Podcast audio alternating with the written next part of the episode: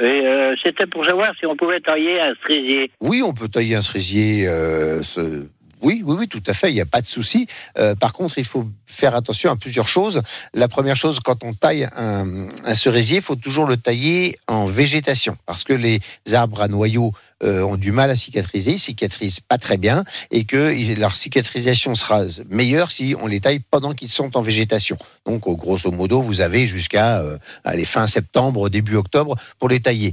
Euh, ça, c'est la première chose. La deuxième chose, il faut savoir que euh, une plante que l'on taille, elle a une durée de vie diminuée. Donc, si un cerisier, euh, un cerisier greffé, ça a une durée de vie euh, moyenne de, euh, ouais, aux alentours d'une quarantaine d'années. Si vous le taillez tous les ans, bah, vous allez réduire sa, son espérance de vie à peut-être 20-25 ans.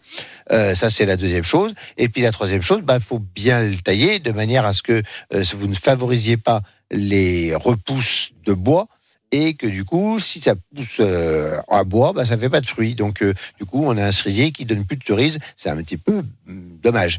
Donc voilà, si vous faites attention à ces trois choses-là, bah, normalement, la taille favorise la fructification et le cerisier prend moins de place dans le jardin.